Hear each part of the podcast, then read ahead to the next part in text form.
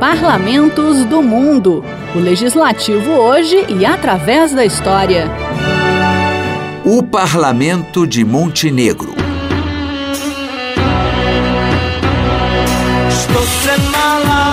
Há um pequeno país na Europa que atrai muitos turistas, porque parece saído de um conto de fadas. Seu nome é Montenegro e era uma das seis repúblicas que integravam a hoje desaparecida Iugoslávia.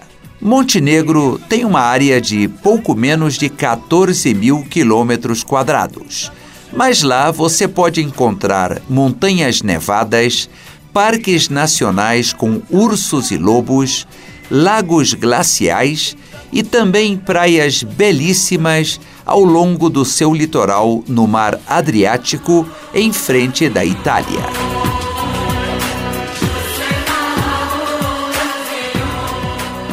Uma de suas atrações é a ilha de São Estevão, ou Svet Stefan, cujo nome homenageia o primeiro mártir do cristianismo. Já na época da Iugoslávia comunista, converteu-se num resort turístico que recebia famosas personalidades como Orson Welles, Elizabeth Taylor, Sophia Loren e Marilyn Monroe.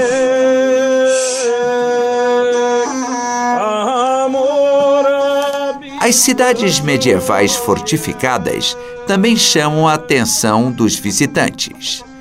Kotor é considerada a capital cultural do país e teria sido fundada, segundo os especialistas, há mais de 2.500 anos.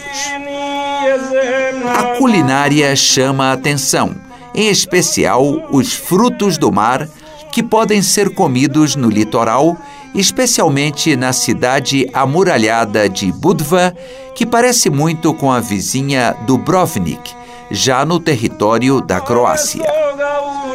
Montenegro, no passado, fez parte da província romana da Dalmácia teve períodos de independência até cair sob a influência da Sereníssima República de Veneza e depois do Império Otomano de 1496 até o século XIX.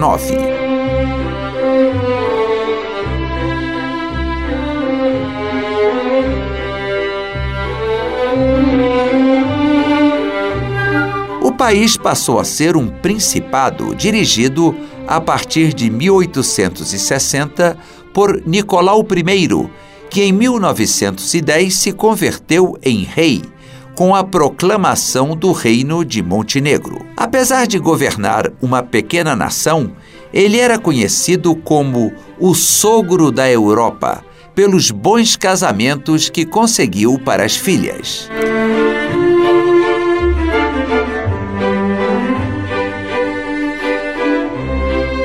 Uma das princesas montenegrinas se converteu na rainha Helena da Itália.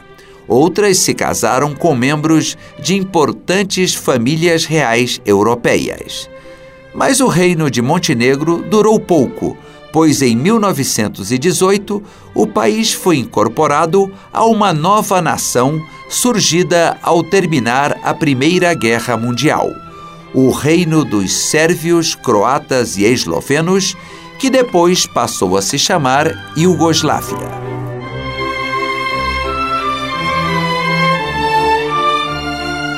Aliás, os montenegrinos lutaram bravamente nas duas guerras mundiais, sofrendo muitas perdas humanas e materiais exatamente pela sua importante contribuição para a derrota dos nazistas, Montenegro converteu-se numa das seis repúblicas da Iugoslávia comunista, na verdade, a menor delas e também com a menor população.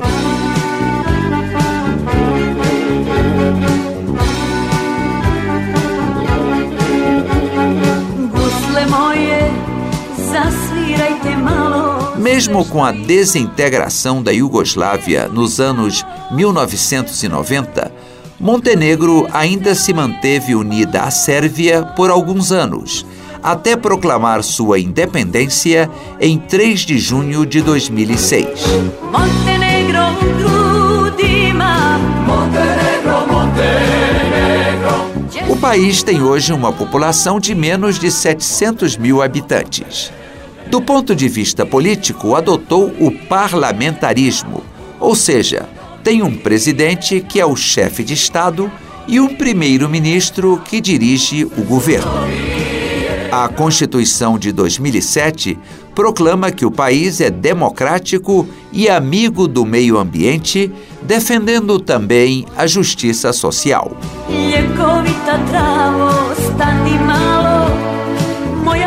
O parlamento montenegrino é unicameral, composto por 81 deputados.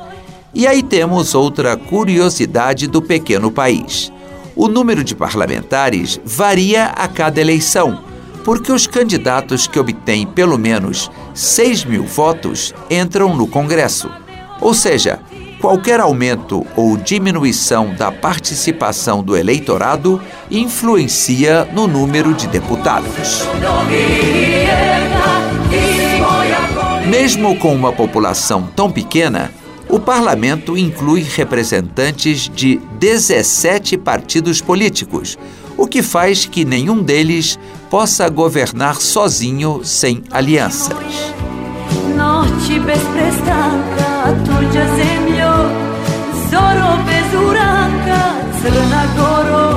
capital de Montenegro e seu centro administrativo, político e econômico é Podgorica conhecida na época comunista como Titogrado, em homenagem ao Marechal Tito, líder da resistência contra os nazistas durante a Segunda Guerra Mundial e que governou a Iugoslávia como primeiro-ministro e depois presidente até 1980.